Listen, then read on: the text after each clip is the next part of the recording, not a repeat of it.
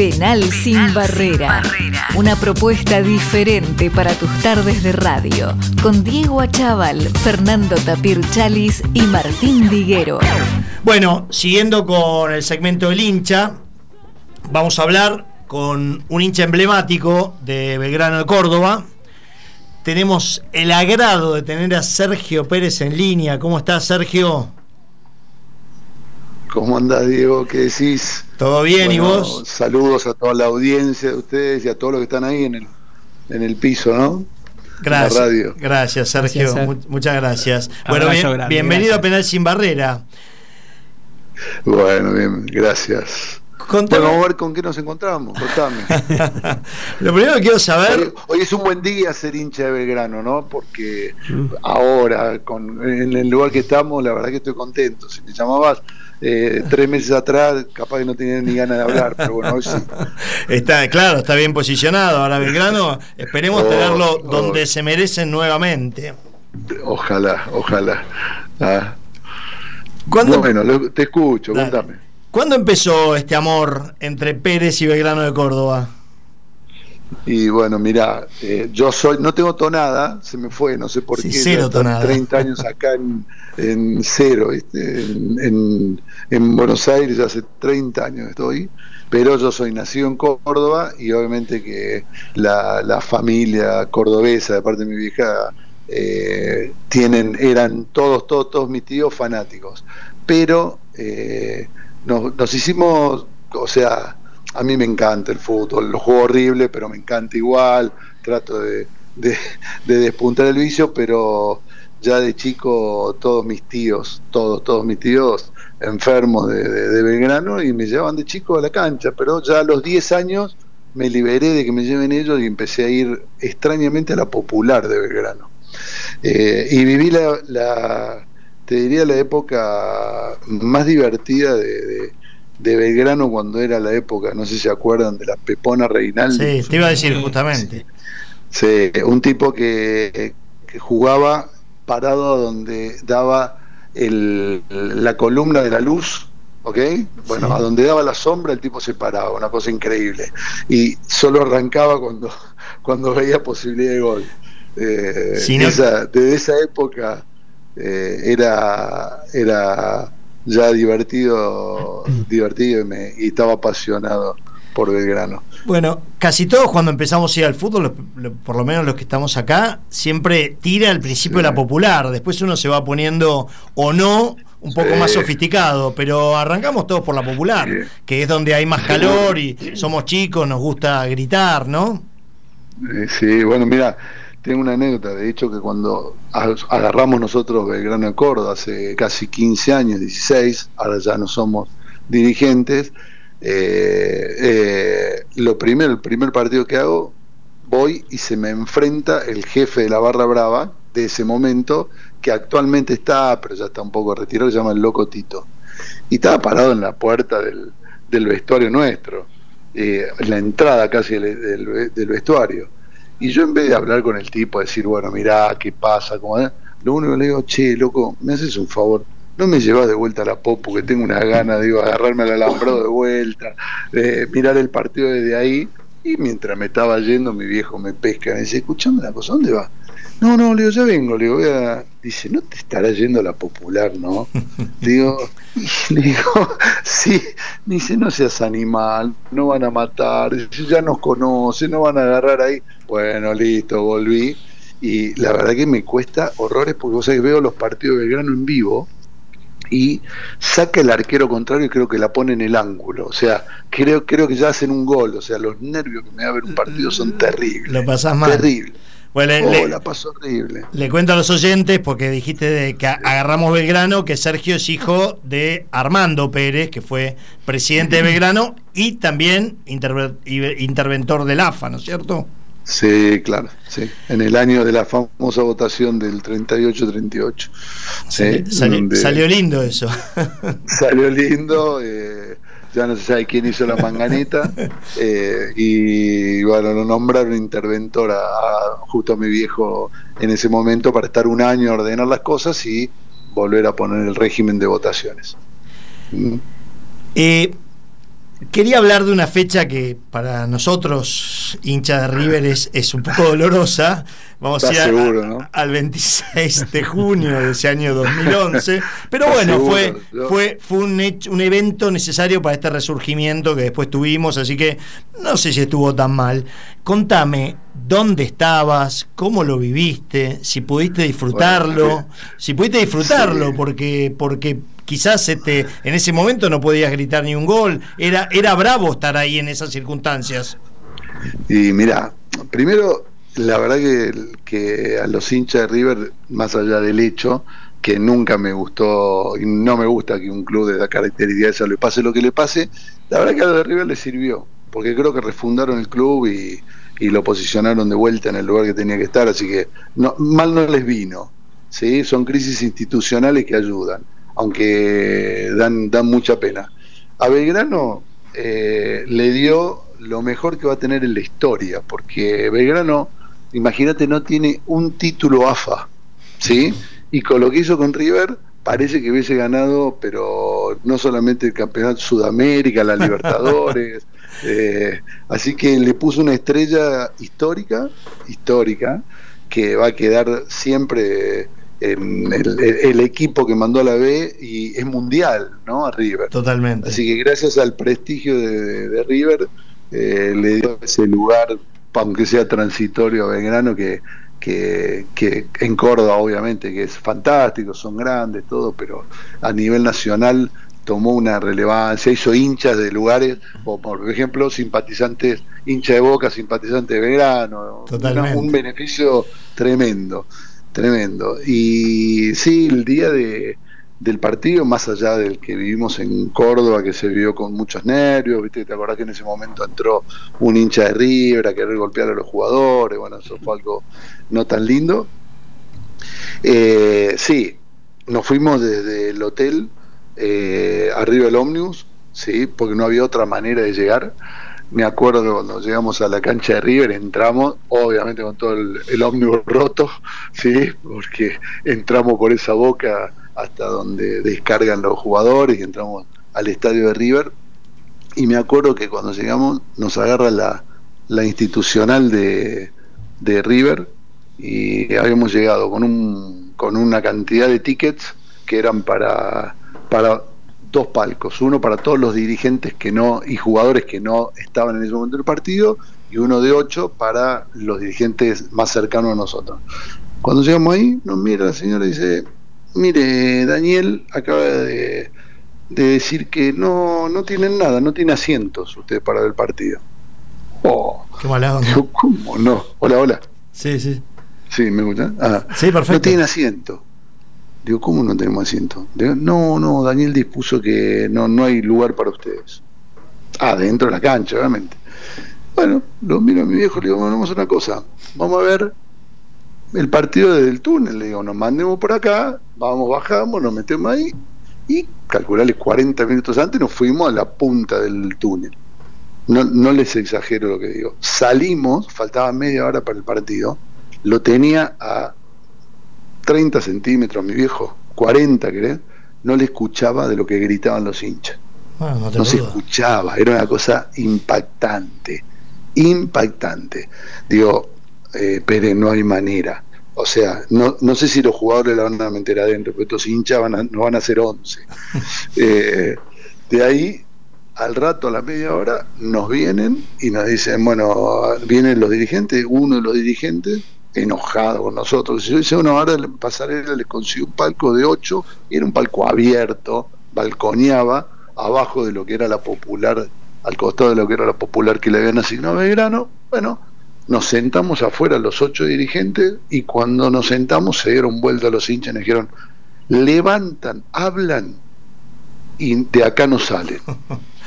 O sea, literal lo que cuento fueron 90 minutos sin expresar, sin movernos, sin decir una palabra entre nosotros. Y cuando hizo el gol Belgrano, lo único que hacíamos llorar y nos agarramos la rodillita así.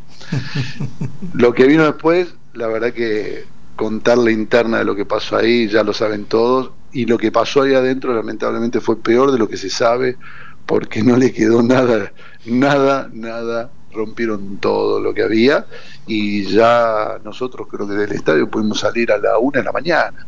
No sé si el partido había terminado tipo ocho y media, a las nueve o por ahí, y recién a la una de la mañana, y ahí sí los, los dirigentes de River tuvieron por lo menos algo de, de, decencia con nosotros y nos prendieron las luces del estadio y nos permitieron desde la cancha festejar con los de la barra de Belgrano, de los hinchas de Belgrano que estaban encerrados, todavía no podían salir, así que nos hemos quedado 20 minutos, 40 y eh, entre 20 y ya no me acuerdo, eh, festejando, gritando, qué sé yo, increíble, la verdad que fue increíble. Pero bueno, eh, hay un montón de cosas más, pero ya son cosas que no le hacen bien al fútbol. Que quedan en los códigos.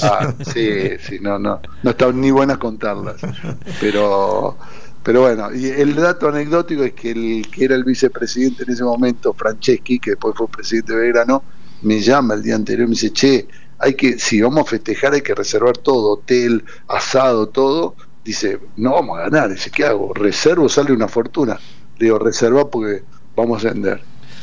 Epa, epa, epa, epa, Sergito. Fuego para adelante y festejamos en, el hotel acá de San Pedro, en un, eh, creo que era un, no, me acuerdo, la cadena es, es conocida, ahí en San Pedro. Sergio Tapir, soy, ¿cómo te va? Alguna vez, no sé si te acordás, que hablamos, yo soy el fanático de Racing que... Por Zielinski. Eh, que te pregunté por el ruso, Zielinski, ¿te acordás? A ver qué onda. Me diste una descripción exacta de lo que iba a suceder. La charla obviamente queda entre nosotros. Eh, Pregunta que generalmente hacemos a todos los, a todos los hinchas caracterizados de eh, algún club que vienen acá. ¿Sos un tipo cabulero? Eh, ¿Usás la misma pilcha? ¿No? Te, no, Cero. ¿Cero? Cero. Vos sabés que yo creo que es por los nervios que paso. Entonces ya no me doy cuenta ni de usar una cábala, sinceramente. Aparte, la verdad, soy creído de que vamos a la cancha 30.000 personas, ¿quién es el que influye en ese tipo de, de cábala o no? ¿Quién es el que eh, es yeta, no es yeta? La verdad que es cero. el, tema, el tema de la mufa yeta es tremendo, ¿no? es tremendo. cero, cero, cero, cero, cero, cero. La verdad que no, no, no, no tengo ninguna cábala, ni para ese momento, nada, cosa que el ruso sí la tenía se vestía de la misma manera, una cosa tremenda. Creo que en los últimos ocho partidos estaba vestido igual. Digo, bueno. Cada más bilardista. sí, sí, él sí. Terrible era. ¿Y podés hacer un top 5 de tus jugadores preferidos? De la historia. de la historia. O tuyos, los que vos más te gusten. Sí. Mira, el que obviamente más me gustó fue Villarreal. ¿sí? ¿Visita? José Luis. Eh, José Luis, visita. Sí, José eh, Luis. Gran jugador. Eh, el Chiche Sosa. Otro gran jugador. Nosotros estábamos muy enamorados, no sé si era un lobo, era bárbaro o no, pero el arquero Tocali. Sí. Petizo, creo que cualquier pelota alta, no sé cómo hacía para llegar, nosotros estábamos, enamorados de él.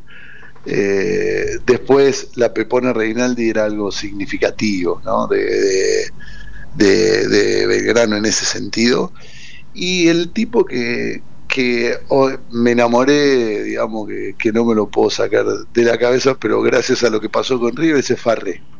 Farré es un tipo, muy buen tipo, un tipo dedicado, realmente, fuerte, y tal vez no era de los de los que se destacaban más, pero sí era el que más ayudaba dentro del club para que las cosas eh, transiten bien. ¿Y Luis Fartime no estuvo muy identificado también con Belgrano? Sí, claro, pero yo no, no, no lo, no era de los tipos que a mí me seducía verlo, no, claro, claro. me parecía demasiado tronco. Un delantero eh, rústico. sí. muy rústico, un tipo que no era como el padre, que podía jugar en cualquier equipo, el Luis iba a destacar en ese momento en Belgrano y no, no mucho más.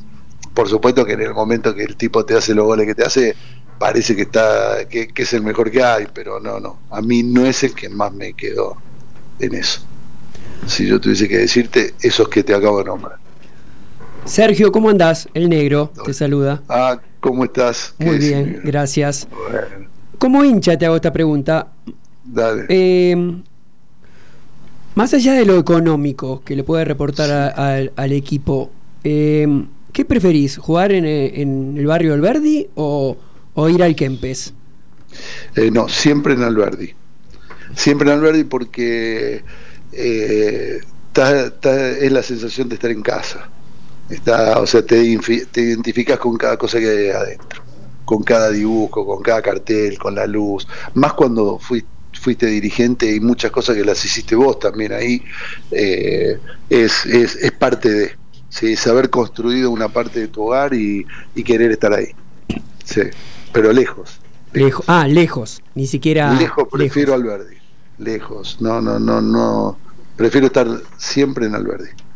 Siempre en Alberdi porque también me seduce la llegada al estadio, los lugares por donde entras, lo que está en la previa es mucho más cercano, ¿sí? Eh, hay políticas, digamos, que, pasan en los estadios mundialistas como el de Córdoba, en Mario Kempes, que, que vos, los vendedores que están, los tipos del chorizo, que, que no ahí no, no existen casi. Claro, no pueden ir. Salís a jugar casi de visitante, prácticamente. Sí, sí, sí. Acá, ahí, ahí igualas todo. En el Mario Kempes igualas todo. Es igual para cualquiera, en Albertino se pierde la no, y aparte tenés una condición que le pasa, le parece una locura, pero eh, los alambros están cerca de la cancha y, el jugador contrario eh, se, va a asustar un poco, ¿no? Va a achicar la cancha, en cambio vos como sos local no la agrandás. Sí, seguro. Parece mentira, pero, pero pasa. Eh, y, la verdad que yo me imaginaba, yo cuando ganábamos algunos partidos y salías, despuntaba el vicio de agarrarme, viste, el alambrado del otro lado sin ser jugador. pero lo de adentro, y es genial, es genial. Son esas cosas que solamente los hinchas eh, disfrutamos, ¿viste? Sí, te juro que sí. La verdad que agarrarme el alambrado y gritar con los hinchas no tiene precio. No tiene precio. Ya lo sé, ya lo sé. Y escúchame, Sergio, em, contame algo del Cuti Romero. Si te imaginaste que iba a estar donde está. Mira, cuando es un, sabes que es una, tiene una personalidad fuerte, muy fuerte. ¿sí? En el momento que el Cuti Romero más eh, empezó a surgir de las inferiores, yo ya prácticamente a, Belgrano no iba, yo estaba muy metido en la empresa que tenemos nosotros acá en mm. Buenos Aires, ¿sí? Y la etapa de él casi no la viví, ¿no? En cuanto al crecimiento de él. Sí tenía idea de cómo estaba. Eh, la verdad pensábamos que no iba a llegar por, porque tenía muchos conflictos personales. Eh, la verdad que su educación, todo lo iba a dificultar, eh, pero la misma personalidad, los problemas que tenía, la verdad que es la personalidad que tiene hoy, brava, difícil, que es lo que lo llevó a donde está. De hecho, viste que el otro día eh, preguntaron con cuáles serían los defensores que nunca le gustaría enfrentarse y uno de los que dijeron es Romero, ¿no? En Europa. Eh, tiene una personalidad tremenda, tremenda, tremenda. Es malo todo el día. Claro, eso te iba a decir, eso te iba a decir porque ahora que nos estás contando esto, que estoy seguro que mucha gente no lo sabía, se entiende un poquito cómo va de fuerte también, ¿no? Sí, sí, sí, es malo todo el tiempo malo, digamos, de un carácter agresivo, terrible. Y, así es con, los, con todos, ¿eh? Le querés hablar y se pone agresivo, matón. Entonces, ahora le debe ser un quilombo, porque capaz no habla un carajo de inglés, entonces es más difícil calentarse con los dirigentes todavía. Pero en cuanto aprenda, quédate tranquilo. Va, eh, va a tener que tener cuidado con los árbitros, porque eso sí que no se lo van a... ¿No? En Qatar. en el Mundial, el mundial sí, claro puede costar caro. O sea, se podría decir que siendo un desconocido de inferiores ya la gente lo conocía todo por su por su carácter irascible. Tremendo, tremendo y, jugaba igual desde que es pendejo.